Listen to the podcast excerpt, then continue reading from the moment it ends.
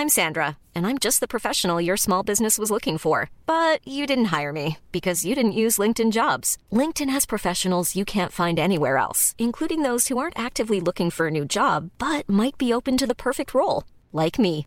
In a given month, over 70% of LinkedIn users don't visit other leading job sites. So if you're not looking on LinkedIn, you'll miss out on great candidates like Sandra. Start hiring professionals like a professional. Post your free job on linkedin.com/people today.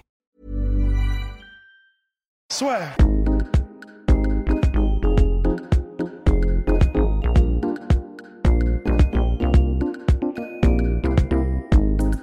Bonjour à toutes et à tous, bienvenue au podcast La Sœur avec Monsieur Carlos Takam. On est honoré. Ah oui, c'est un, c'est un honneur, vraiment. Il vient tout juste de s'offrir une superbe victoire par KO donc euh, la semaine passée, Ouais. qui rebondit après la défaite contre Shizora qui était assez surprenante. Alors et cette, victoire finalement elle fait beaucoup de bien j'imagine. Ouais, bien sûr, bien sûr, ça fait beaucoup de bien parce que normalement, ce combat, je ne devais pas le faire Mhm. parce que ça a été vraiment décidé à la dernière minute. Il y a eu quelques petites complications et, et après, à la dernière minute, j'ai vu avec, euh, avec Eddie, euh, l'organisateur- des combats en Angleterre, il m'a dit il faut, il, faut, il faut que tu le fasses. Il te faut une bonne victoire. Après, on va relancer ta carrière. Et donc, il y a cette image quand même chez toi de, bah, par exemple, Anthony Joshua, c'était pareil à la dernière minute. T'as pas de problème, on t'appelle une semaine avant le combat, on dit bon, tu, tu peux venir, Carlos, on a besoin de toi, t'arrives. Est-ce que ça, pour toi, c'est comment ça se passe? Est-ce que tu discutes avec ton manager ou c'est vraiment cette envie de combattre à chaque fois? Euh, c'est vrai que je discute avec mon manager, mon manager, je discute avec mon équipe, euh, avec mon coach, et après, voilà, je dis, bah, écoute, euh, on y va, et ils me disent, oui, ils me disent toujours, la dernière décision, c'est toi, c'est toi qui, qui, qui, qui- qui- qui donne le mot. Et apparemment, dans le milieu, on m'appelle déjà l'homme de la dernière minute. quoi. ouais. Et donc là, pour le, pour le dernier combat, ça, a porté ses fruits Ah oui, très bien. Moi, j'avais juste une question. C'est vraiment la marque Carlos Takam d'accepter vraiment euh, tout le monde à n'importe quel moment. Comment est-ce que tu arrives à te, te préparer pour des adversaires si différents et en un si court laps de temps en fait? Enfin, Tu sais, euh, c'est c'est vrai que beaucoup de gens me posent la même question. Moi, j'ai toujours, je me suis toujours entraîné, comme on dit, euh, du 1er au 31, tous, les jours. C'est maintenant que j'essaie de, de... Tout le monde me dit, écoute, essaie de relâcher euh, un peu la pression. Quoi. Sinon, de janvier à décembre, je suis toujours en train de m'entraîner. Ce qui fait que, en quelque sorte, je suis prêt à chaque fois. Donc, même quand on m'appelle, euh, à la dernière minute, euh, mon coach sait juste que je suis prêt. Il sait juste qu'il faut qu'on fasse juste quelques petits réglages par rapport aux adversaires pour pouvoir, pour pouvoir comment dire, euh, boxer. Si je vous dis que mon dernier match que j'ai fait, ils me l'ont dit, euh, c'est pas trois ou quatre jours avant, et que je n'avais pas fait de mise de gants. Alors, je n'ai pas fait de mise de gants pour aller faire ce match, donc. je n'ai pas fait de sparring, donc j'ai dit, euh, physiquement, je suis prêt et je vais, comment dire, euh, avec mon expérience, je vais pouvoir le gérer euh, plus facilement. D'accord, bah donc là, voilà, t'es dans le top du top au niveau boxe poids lourd. C'est quoi ton prochain challenge? Qu'est-ce que tu aimerais préparer cette fois? Ah oui, oui, cette fois-ci, ça je suis, je serai préparé, ça je suis. Parce que j'en ai parlé euh, à mon manager, j'ai discuté avec les- avec l'anglais, je lui ai dit, cette fois-ci, ça va plus se passer comme ça, donc c'est fini, euh, comme on dit, la récréation. Maintenant, il va falloir que vous me dites euh, deux, trois mois avant, il m'a bien dit oui, c'est d'accord. Donc cette fois-ci, pour mes prochaines échéances, ça serait préparé. Et tu voudrais qui pour euh, combat en 2019 Bon, comme j'ai dit euh, dans mes interviews en Angleterre, euh, sur toutes les chaînes anglaises, euh, mon, mon match avec Chisora, c'était un accident. Et je, je respecte le boxeur qu'il est. Il m'a gagné, je ne dis pas non, mais c'était un accident. Donc je voudrais reprendre ma, ma revanche contre Chisora pour, pour laver ce qui a été, euh, pour, faire, comment dire, pour mettre en place ce qui a été défait.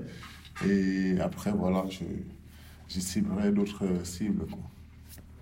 tu as, affronté vraiment des adversaires qui sont très différents Ouais. euh, dans leur style et même dans leur physique. Et euh, est-ce que, bah, alors, du coup, tu as plus ou moins répondu déjà à la question, mais comment tu te prépares en fait spécifiquement pour un combattant? Par exemple, s'il est très grand, ou s'il est, par exemple, pour, euh, pour un adversaire que, comme Joshua, bon, t'as pas eu le temps de te préparer, mais Ou par cœur ou par cœur, voilà, comment est-ce que tu te, te, te prépares en fait dans- c'est vrai qu'on se prépare par rapport à l'adversaire. Si l'adversaire est grand, c'est sûr, tu vas prendre des sparring plus grands. Ouais. Si le petit, tu vas prendre des sparring plus petits et par rapport aussi au style de, de l'adversaire. Quoi. Il faut, c'est pas aussi facile de trouver des, des sparring qui ont le même style que, l'adversaire que tu dois affronter. Du coup, euh, c'est, c'est, comment dire, c'est très difficile, il faut aller chercher. Quoi. Souvent, tu vas aller chercher des adversaires loin, comme en Australie, euh, comme aux États-Unis ou comme en Russie, Mm. pour les adversaires, euh, comment dire, qui correspondent, que la technique correspond vraiment à peu près à ce que à l'adversaire que tu vas boxer. Donc, du coup, c'est pas c'est pas toujours évident. Après, comme je dis toujours, euh, j'ai roulé ma bosse et avec l'expérience que j'ai, j'ai j'ai- j'ai réussi à comment dire à m'adapter par rapport à l'adversaire qui est en face de moi. Et, et donc là, on parlait de ta préparation. Comment Ouais. ça se passe? T'es basé à Paris, à Noisy-le-Grand, je crois. Ouais. Et euh, est-ce que tu bouges pas mal pour chaque combat ou comment ça se passe? Et t'as ton staff uniquement en France? Non, non, non, je bouge beaucoup. euh, euh, comment dire, pour, pour mes combats. D'ailleurs, ce, ce dernier match qui s'est passé, comme je vous dis, je ne devais pas le faire parce que j'avais un autre match avant et ça a été, c'est- annulé. J'avais commencé la préparation de ce match avant de, de- comment dire, d'arrêter ma préparation parce que c'était annulé le match. J'étais, euh, comment dire, les premiers mois, j'étais à Monaco avec mon préparateur physique. On a fait deux semaines. Après deux semaines, euh, comment dire, euh, euh, mon manager et moi, celui qui est, qui est là avec moi, il a, comment dire, a construit un, camp d'entraînement à Dax, avec la ville de Dax, qui Mhm. nous a beaucoup aidé.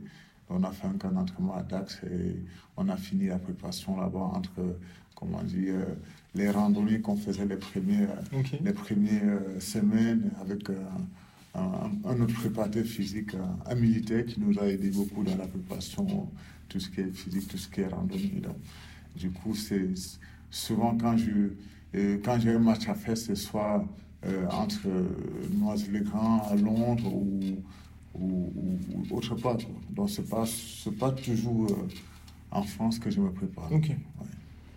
Tu dis que tu nous as dit que tu t'entraînais euh, du 1er au 31. Comment c'est comment c'est une journée type d'entraînement euh, pour Carlos Bon, Takam ça dépend. ça dépend. Une journée type d'entraînement en période de préparation, c'est pas la même chose d'une journée type euh, d'entraînement en période normale. Quoi. En période de préparation, j'ai euh, normalement j'ai 8 heures d'entraînement par jour. Le matin, c'est physique, 4 à 3 heures, et le soir, c'est boxe. Donc le soir, après les mises de gants, il y a, il y a, des leçons avec le coach. Après, après des leçons avec le coach, il y a des petits réglages et tout. Donc c'est à peu près ça. Donc presque 8 heures, 8 heures d'entraînement par jour, en période de préparation. En période de normale, comme ça, bon, voilà, je m'entraîne plus qu'une seule fois par jour, donc 3 à 4 heures. Donc je vais à la salle, euh, je me mélange un peu aux autres. euh, on essaie de faire un peu de sac et de leçons, on rigole. je leur montre des trucs et aussi me montre des trucs parce que je, je dis, moi jamais je, je me suis toujours dit, euh, j'apprends toujours des autres, même des petits amateurs de la salle. Souvent quand je frappe au sac, le petit, il peut venir me voir et me dire, ouais, mais Carlos, euh, tu sais, le coup que tu as donné euh, comme ça, c'était pas, pas très correct. Souvent des amis me disent, mais de quoi il se mêle le petit? Qu'est-ce qu'il connaît? Je dis, non, j'essaie de parler. On sait jamais. J'apprends toujours même des petits, quoi. J'apprends tous les autres. Il ne faut, faut pas refuser d'apprendre des enfants. Il faut laisser, quand je les vois, parce que chaque fois quand je boxe à la salle, ils m'observent. Ils me regardent. Et des fois, ils me corrigent. Et moi, je dis pas non. Pourquoi? Ouais, c'est c'est une super leçon Bah d'ouverture. oui, bah euh, oui, je ne dis jamais non. Ouais. Euh, moi, souvent, que, parce qu'ils ont le, comment on dit, euh, euh, la salle de noisette grand, c'est à deux niveaux. En bas, ce sont les adultes, en haut, ce sont les grands. Souvent, je prends le temps de monter en haut et me mélanger avec eux et faire un peu, comment on dit, faire, faire un peu des leçons avec eux ou m'entraîner avec eux, avec les coachs. Ils sont très contents, ils sont super contents. Souvent, quand on se met à, comment je ne veux pas dire faire du sparring, je veux dire boxer. Pour moi, c'est un jeu, mais pour eux, c'est pas un jeu. Ils sont tellement sérieux dans ce qu'ils font que tu vois même dans les yeux, ils te disent, mais non, vas-y, vas-y, vas-y, boxe bien, quoi, ne fais pas semblant. Qu'est-ce que tu vas faire? Qu'est-ce que tu vas dire à Donc, Du coup, ils apprennent, ils apprennent vite. Et quand ils descendent en bas, qu'ils me voient boxer ou quand ils me voient faire du sac, ils se permettent de dire, oui, il fallait faire ça et non ça. Alors, qu'est-ce que tu vas dire Ah, Je dis, bah oui. Impressionnant, impressionnant. Et, et aussi, donc, tu as combattu enfin, les plus grands. Tu tires des enseignements des enfants qui sont en Asie-le-Grand, mais de, de ces combats-là contre les Povetkin, contre les Joshua, contre les Parker, contre les Shizora, qu'est-ce que tu en as tiré finalement?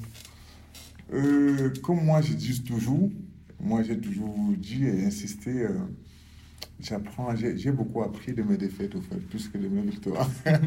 Ok.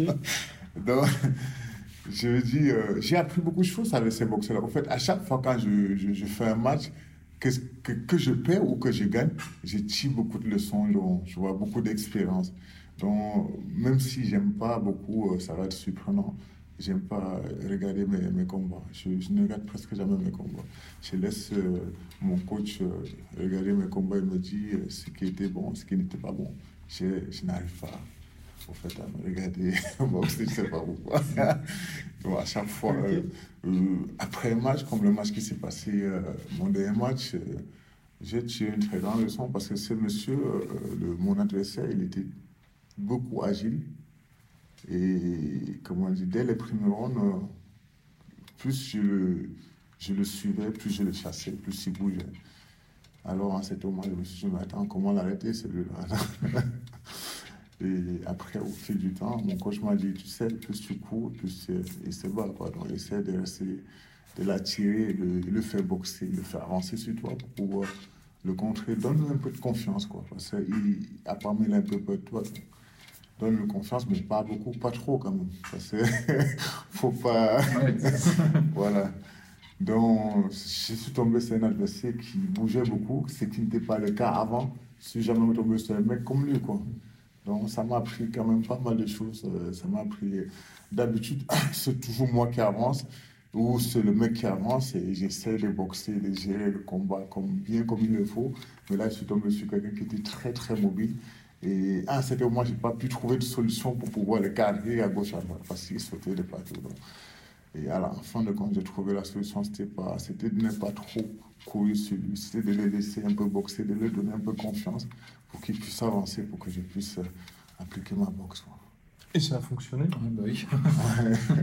Mais justement, jusqu'à quel point, parce que tu as un mental de, de guerrier, hein, tu t'avances vraiment ouais. quasiment tout le temps, tu mets la pression sur tes adversaires, jusqu'à quel point c'est difficile de se discipliner en cours de combat pour se dire, bah, je vais devoir m'attacher à une stratégie euh, qui n'est pas commune par rapport à moi. Ce n'est pas, c'est pas vraiment facile, franchement, parce qu'il faut dire ce qui est vrai, euh, comment dire, euh, quand tu es dans les rings avec un adversaire en face de toi et que peut-être tu prends un ou deux coups, on a toujours le réflexe de répliquer derrière directement. Alors que, alors que c'est pas ce qu'il faut faire. Il faut réfléchir d'abord. bon, à chaque fois quand tu prends un coup, tu veux répliquer derrière pour prouver à l'adversaire en face que non, t'inquiète pas, il n'y a rien. Quoi. Je suis toujours prêt, je suis là. Alors que normalement, c'est pas ce qu'il faut faire. C'est l'erreur qu'il faut pas faire. Mais pour réussir, comment dire, avoir cette mentalité de et réfléchir et se dire j'ai pris un ou deux coups, alors il faut que je réfléchisse comment je vais répliquer. C'est pas toujours facile parce que c'est du, c'est un peu comme du tic au tac quoi. Je prends, je donne directement. Mm. Donc c'est pas facile du coup. C'est un truc qu'il faut travailler, même à l'entraînement. À chaque fois, même au sparring, il faut travailler ça de temps en temps, tous les jours. Parce que même au sparring, ça arrive que le sparring te touche, tu veux le répliquer derrière. Alors le coach va t'arrêter et te dire euh, non, c'est pas ce qu'il faut faire. Il faut réfléchir à ce qui, il faut réfléchir et mettre, comment dire, en, en, une tactique en place pour pouvoir, répliquer, pour pouvoir répliquer. Parce que deux fois, quand le mec te touche, derrière, quand tu veux répliquer, il peut facilement te contrer. Mmh. Parce qu'en ce moment-là, tu viens avec la colère sans réfléchir. Donc c'est un truc qui se travaille à la salle euh, tous les jours avec l'entraîneur. D'accord, d'autant que j'imagine qu'en plus, bah, de l'émotion, enfin je prends un coup, je dois en mettre un. Ouais. Il y a aussi euh, l'idée de se dire, faut pas que les, les juges pensent. Oui, il y a euh... aussi ça, il y a aussi ça, il y a aussi ça d'influencer de, de, les, les juges en disant, bon, ça va, il a pris un coup, mais derrière il a répliqué, il a, il a répliqué directement, donc il a, le mec là a, a, mis un point, lui il aussi mis un point. Il y a aussi ça aussi qui joue, mais normalement. Pff, c'est pas c'est pas c'est pas la bonne stratégie en fait. C'est pas la bonne stratégie. Est-ce que toi tu arrives à te rendre compte dans le feu du combat si tu si tu gagnes l'ensemble des rounds ou si est-ce que tu es pris un peu dans l'instant et tu te dis il faut que faut que je gagne? C'est vrai que mm. quand c'est un combat vraiment bien assez serré tu ne t'en rends pas compte mais quand c'est un combat que que tu gères là tu te rends compte. Ouais. Mais sauf si ton entraîneur te dit derrière Hiring for your small business? If you're not looking for professionals on LinkedIn, you're looking in the wrong place. That's like looking for your car keys in a fish tank. LinkedIn helps you hire professionals you can't find anywhere else, even those who aren't actively searching for a new job but might be open to the perfect role. In a given month, over 70% of LinkedIn users don't even visit other leading job sites. So start looking in the right place. With LinkedIn, you can hire professionals like a professional. Post your free job on linkedin.com/people slash people today. Que euh, de temporiser les choses comme quoi voilà, tu en avances, de gérer le combat. Voilà. D'accord. Je vais changer un peu de, de sujet. Tu es, Ouais. allé affronter des stars chez eux, en fait. Est-ce que tu ressens parfois de l'hostilité par rapport au public? Enfin, Non, j'ai j'ai eu toujours cette chance que à chaque fois que je suis allé boxer, que ce soit en Russie, que ce soit en Nouvelle-Zélande, que ce soit en Angleterre, j'ai toujours été adopté par le public, tu vois. j'ai eu cette chance-là, je ne sais pas pourquoi, à chaque fois. Depuis que j'ai boxé en Russie ou en Nouvelle-Zélande, je reçois toujours des, des messages venant de la Russie. À chaque fois quand je boxe, j'ai- toujours ces messages qui me disent alors quand est-ce que tu viens en vacances? Quand est-ce que tu passes nous voir Tu vois J'ai toujours cette chance qui m'adopte euh, à chaque fois quand je boxe euh, à l'étranger. Et justement, on a presque même l'impression que tu as plus de fans en Angleterre qu'en France. Parce que ces derniers combats, le combat contre Joshua, c'était peut-être le plus gros de ta carrière en termes de résonance finalement. Et tu t'entraînes aussi bah, donc à Londres. Est-ce que tu te poses la question finalement de te dire pourquoi pas euh, Carlos Takam déménager finalement en Angleterre? C'est vrai que j'y pense souvent.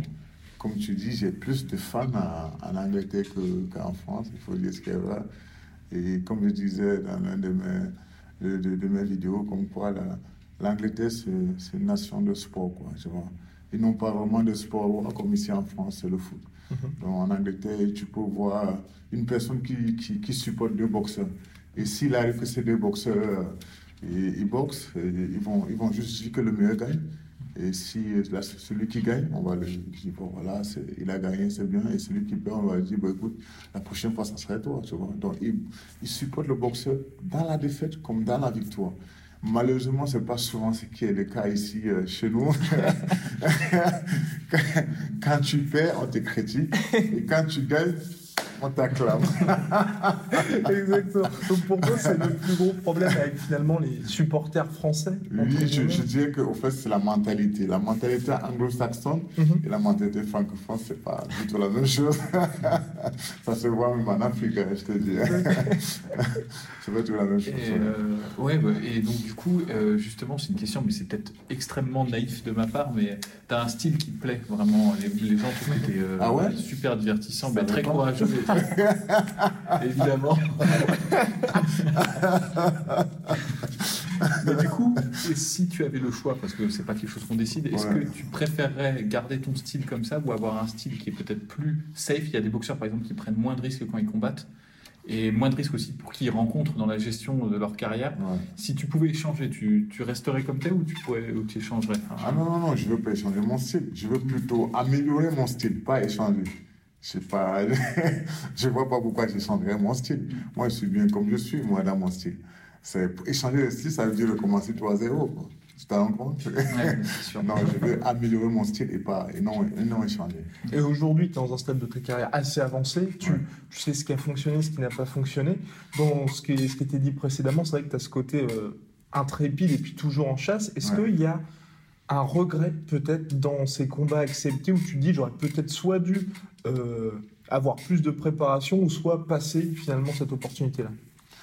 Je ne dirais pas que j'ai des, des regrets, quoi, tout ça. Je dirais juste que j'ai des réglages. Alors quel plus grand réglage Bon, les réglages, c'est juste qu'au fait, dans un ring, je suis comme un loup. D'accord Je chasse, tu vois, sans arrêt. Les réglages que je dois, comment dire, que je dois peaufiner dans ma technique, c'est juste, euh, euh, tu sais, quand, quand tu chasses, euh, quand, quand tu vas à la chasse, que tu chasses un gibier, en ce moment, le gibier il est fatigué. En ce moment-là, c'est plus de, la stratégie que tu vois, tu, tu mets des stratégies en place pour attraper ton gibier que de continuer à le chasser comme un, comme un faucon. Donc, les réglages que je vais faire dans, ma- dans, dans- dans- dans mon style, ça serait, euh, euh, comment on dit, moment, de, de, un certain moment du combat, commencer juste à gérer les rondes pour pouvoir gagner même au point. Hmm. Voilà. D'accord. Euh, un autre. Alors, c'est une question. C'est euh, comment est-ce que tu arrives à. Parce qu'en fait, on est quand même dans une ère où il y a des, des, des heavyweights qui sont très très grands Ouais. et euh, très athlétiques. Ouais. Euh, comment est-ce que tu arrives à gérer ce différentiel en fait en, en- en les combattant? Tu sais, au début, c'était pas mal. C'était, c'était très difficile pour moi de, de boxer avec euh, des grands parce que je me rappelle, j'avais boxé à l'époque un boxeur américain qui s'appelle Michael Grant. Et c'était chiant à boxer. J'étais- Je n'arrivais pas à approcher. C'était, je comprends pas. Et en fin de compte, je me suis tellement habitué au grand que j'ai du, mal à boxer les gens de la même taille que moi. Parce que je sais pas, j'ai, percé les mythes de, de boxer les grands, quoi. Et je préfère plus boxer les grands que des gens de la même taille que moi, en fait. Donc finalement, les ajustements se sont faits. Ouais. Et là, dans les- le trio de têtes qui se dégage aujourd'hui dans ta catégorie, c'est. Joshua, Wilder, Fury, qui sont trois géants. ouais. Toi, tu, qu'est-ce que tu penses pour avoir affronté l'un des trois? Qu'est-ce que je pense? De ce trio finalement Est-ce que tu penses qu'il y y a vraiment une marge par rapport au reste de la concurrence ou qui sont finalement prenables? Non, il a pas. Pour moi, personnellement, Mhm, ouais. pour moi, personnellement, je ne veux pas parler pour les autres. Oui, bien sûr. pas pour moi, personnellement, il n'y a pas de match. Mais il n'y a pas de match. Il n'y a, aucun match. Moi, je vois pas où il y a des matchs. Il n'y a pas de match. De, je, je, je vais- bon, c'est vrai que j'ai boxé Anthony. Et, Le et- combat a peut-être été terminé un et- peu tôt, et-. Tyson Fury, j'ai déjà eu l'occasion de le rencontrer à maintes reprises. On a parlé pas mal de fois. Et mon ressenti vis-à-vis de lui, c'est c'est un, bon, un bon boxeur. Comme on dit, il a, il a su trouver le petit truc que moi, comme je vous parlais tout à l'heure, gérer l'adversaire. C'est pas un puncher, mais lui, il, il, il réussit toujours à déstabiliser son adversaire en face. Quoi. Tu vois, à, à le faire chier avec des petits blagues, en le boxant, le, tu vois, le tenant de, de loin de lui et tout. C'est ça, sa boxe. Et ce que tu aimes ou que tu n'aimes pas, il gagne avec ça. Alors, l'essentiel, c'est quoi? C'est de gagner, non? Donc, moi, je- il n'y a pas vraiment de match entre moi et ces, et ces, et ces hommes en tête, là. Ouais. Et pour toi, aujourd'hui, la boxe, comme le disait précédemment Polydamso, c'est vrai qu'à chaque fois, quand tu as combattu les, les noms, entre guillemets, c'était chez eux. C'était finalement toi qui faisais l'effort d'aller te déplacer là-bas. Dans le cadre d'une revanche contre éventuellement Joshua ou Chisora, est-ce que tu voudrais que ce soit finalement toi qui accueille ou pas? Tu sais, j'aurais bien voulu que c'est moi qui accueille, comme la dernière fois, après le match de, avec Anthony et tout, euh, je disais, oui, euh, si, euh, comment dire, pourquoi pas un match retour entre Anthony et moi au Stade de France? Ça serait, ça serait chose serait super. Mais pour ça, il faut, il faut juste, euh, comment dire, ça peut se faire, c'est rien d'impossible. Ça peut se faire, il suffit juste que- qu'on trouve un compromis avec les Anglais et, et qu'on ait des bons partenaires pour pouvoir organiser des trucs ici en France. Et pourquoi pas, si, ça peut se faire. Après, comme, comme vous dites, moi, j'ai toujours, euh, je suis toujours allé, euh, comment dire, affronter mes adversaires chez eux. Moi, ça m'a jamais fait peur. Parce que moi, depuis que j'ai commencé la boxe, je n'ai pas eu vraiment, euh, comment dire, la, la carrière de boxeur protégée. quoi. Comment dire, je suis toujours allé dans le tas. Toujours, toujours. Ouais. Je, je n'ai jamais dit non à, à aucun de mes matchs, que ce soit à l'étranger, que ce soit en France, n'importe où. Donc, du coup, je, à l'époque, je dis, je m'en fous. Alors, je disais toujours à mon coach, allons-y. Parce que je me rappelle d'un de mes matchs qui m'a beaucoup fait rigoler. euh, C'était avec. euh, c'était euh, c'était au Canada avec. euh, comment s'appelle ce Cubain Il est en loup léger. Mike, Mike Mike Perez. Perez. Alors, le mec, personne ne voulait le boxer parce que il avait mis un boxeur russe euh, au coma. Quoi. Le mec, bon, il a fini sa carrière, le, le boxeur russe, parce qu'il est sur une chaise roulante. Alors, c'était terrible. Franchement, c'était terrible parce que j'ai vu les images, j'ai dit waouh, personne ne voulait le boxer. Personne. On me l'a proposé au Canada, son promoteur au Canada. Et j'ai dit, allons-y. Et je suis allé et tout le monde me donnait perdant au troisième ou quatrième, comme avec euh, le match Anthony. Je suis arrivé, j'ai vu le, le, mec. J'ai dit à à Joseph, mais c'est ce mec qui va me battre au troisième round. Mais attends, dans mes rêves, quoi? c'est n'importe quoi. J'ai dit, même avec un bras cassé, il ne va pas me battre au troisième round. Et alors, à la pesée, je le regarde, il me regarde. J'ai dit, non, toi, tu ne peux pas me battre. On va, on commence, premier round. Au fait, le combat devait être sur 12 rounds. Mhm. Ils ont un peu fait déjà Et au bout de dire, au, à au, au huitième round, on nous dit que le combat c'est 10 rounds. quoi. Il était mort ce mec. Si on m'avait dit ça encore deux rounds, je l'aurais éclaté. Le pire dans tout ça, c'est que sur les écrans de HBO, on, on voyait les notes et c'était moi qui, qui étais gagnant. À la fin, on donne match nul. Ouais, magique. Même le journal de HBO est venu me voir et m'a dit T'as gagné le match. hein. Voilà. Franchement, t'as- t'as- je sais pas qu'est-ce qui a donné match nul, mais je ne vois pas match nul. Et j'ai dit Écoute, euh, je sais pas, qu'est-ce que tu veux que je fasse? Et il me dit Mais il faut faire une réclamation. Je dis Mais pourquoi?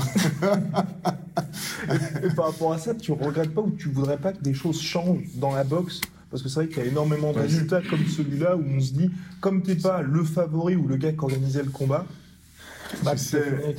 Tu sais, pour que le- les choses changent dans la boxe, c'est- c'est quand même difficile. Et en même temps, laissez, laissez les choses comme elles sont. Quoi. Ça, si, on, si on change des choses, ça va un peu tuer, euh, comment on dit, euh, la tradition de la boxe. Regarde un peu comme au foot, l'arbitrage vidéo. Moi, je suis. Je ne suis pas footballeur, je suis, pas, je suis contre. moi. Ça tue, ça tue le jeu. Quoi.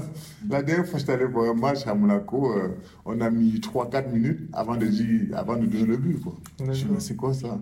Ça tue l'ambiance. Quoi, tu vois soit c'est le but, soit il faut laisser l'homme l'homme fait des fautes. On accepte les fautes de l'homme. Alors moi, je ne voulais pas vraiment que les choses changent. C'est comme ça, c'est la boxe, ça a été toujours comme ça. Pourquoi tu veux que les choses changent? Sauf que les, les gens soient un peu plus honnêtes. Je veux dire les habits, quoi. Qui mettent, qui mettent les notes qu'il faut aux boxeurs qui ont gagné. C'est pas parce que tu es à domicile que il faut que l'autre il bosse quatre fois plus que toi pour pouvoir te gagner. Non, il faut que ça soit net et clair. Tu as gagné, tu as gagné. Tu as perdu, tu as perdu. C'est comme ça. Euh, je, je change encore une Ah, bah, sujet. On passe du coq à l'âne. Euh, Il y a eu un, un peu une période où le- la, le- la boxe n'était plus vraiment en avant en France. C'est en train de revenir. Est-ce que tu penses que euh, la France, a- la, la France, la boxe a un avenir radieux en France, euh, un bon avenir euh, Euh, je l'espère bien. je l'espère bien, franchement. En tout cas, je l'espère bien. Vu des, des, bons boxeurs comme on- a ici en France, comme les Sissoko, comme les Mendy ou. ou euh, je sais pas le nom. Comment ça s'appelle encore le poids lourd là Yoka. Visiblement, il Ah, t'a marqué. Il t'a Oh, c'est marqué, hein. affreux. Comment je peux l'oublier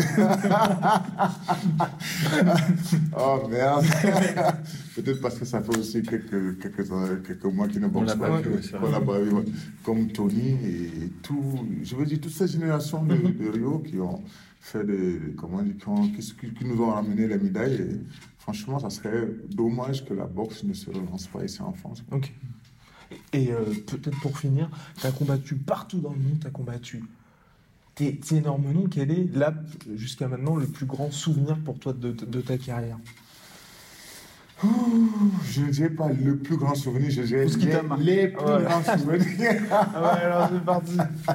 les plus grands souvenirs. Alors, Déjà, la première, c'est l'accueil que les Anglais m'ont l'accueil que les Anglais m'ont donné quoi, en Angleterre. Parce que, comme je dis aujourd'hui, comme je disais la dernière fois à la télévision anglaise, maintenant je suis à la maison. Quand je suis en Angleterre, je suis comme, je suis comme à domicile au fait. d'accord. je suis comme à domicile. Ça, c'est la première des choses. Deuxième, c'était quand je boxais à la Nouvelle-Zélande.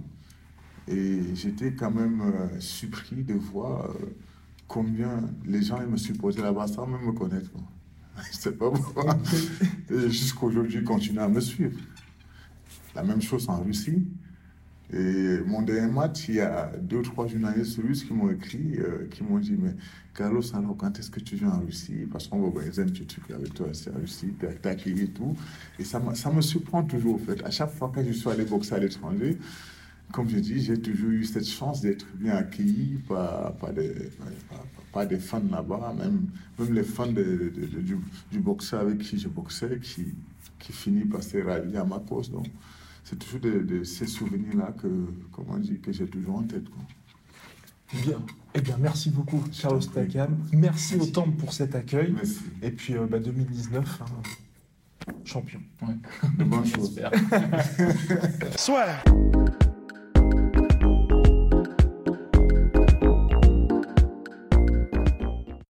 Et voilà, c'est la fin de votre épisode du podcast La Sœur. Si ça vous a plu, n'hésitez pas à nous mettre les 5 étoiles sur Apple Podcast ou sur Spotify. Vous pouvez aussi nous laisser un petit commentaire, ça nous aidera beaucoup.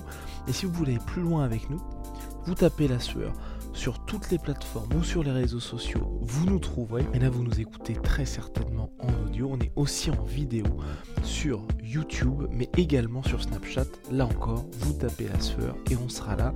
Merci de votre fidélité et à très vite pour de nouvelles aventures.